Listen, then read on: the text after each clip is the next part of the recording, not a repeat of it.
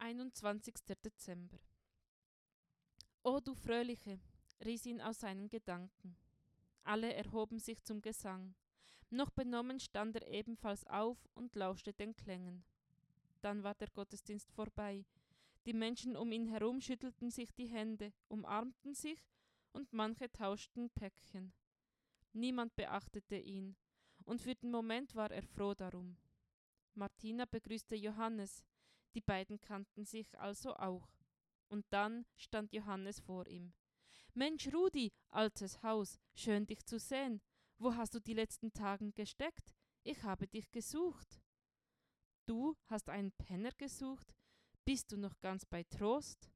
Nein, keinen Penner, einen Freund. Sie schwiegen einen Augenblick. Verstohlen wischte er sich eine Träne weg. Was machst du hier? Wo feierst du heute Abend? fragte Johannes. Willst du mit mir mitkommen? Ich meine, ich könnte fragen. Er schüttelte den Kopf. Nein, nein, ich gehe zur Weihnachtsfeier für Obdachlose. Da gibt es gutes Essen. Aber komm die nächsten Tage bei mir vorbei. Ich muss unbedingt mit dir reden. Was mochte Johannes mit ihm zu besprechen haben? Er konnte sich nicht vorstellen, worum es ging, aber es klang eindringlich, und so antwortete er Jawohl, Chef, ich komme vorbei. Sag mal, Rudi, dieser Schlüssel, den du mir geschenkt hast, wo hast du den her? Er zuckte mit den Schultern. Keine Ahnung, hab ihn gefunden. Was? Du hast doch so geheimnisvoll getan, von wegen der Schlüssel zur Weihnachtsfreude und so. Ja, und? Freust du dich? Na und ob? Er war hundert Euro wert. Donnerwetter.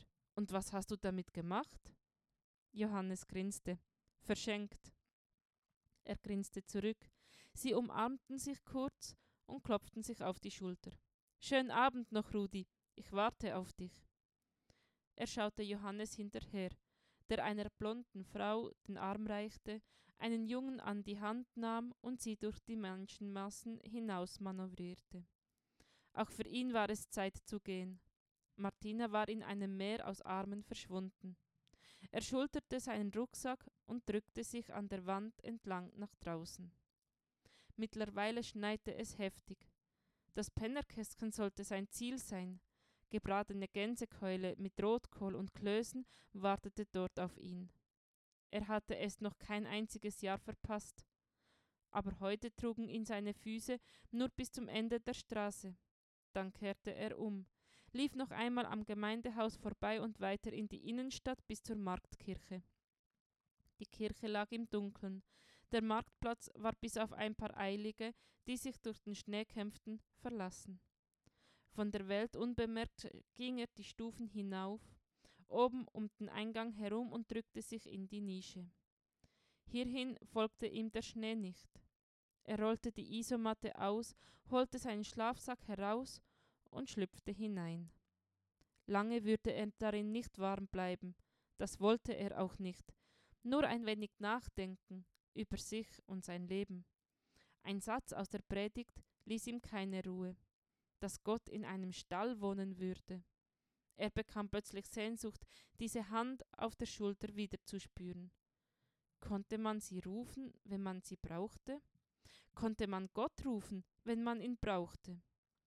Er hatte daran gedacht, damals, als er die Todesnachricht bekam.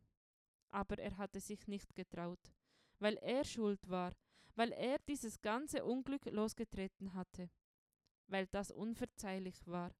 Und dann hatte er Gott die Schuld gegeben.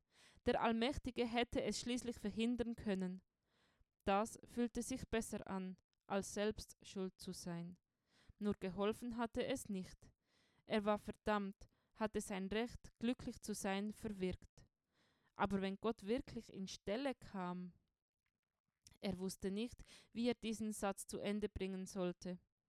Es war zu unwahrscheinlich, dass Gott etwas mit ihm zu tun haben wollte. Die Hand kam auch nicht, um sich auf seine Schulter zu legen. Dafür gab es eine andere, die sich ihm reichte, und in die wollte er einschlagen. Heute Nacht denn wenn er hier blieb, würde er erfrieren, und dazu war er nicht mehr bereit.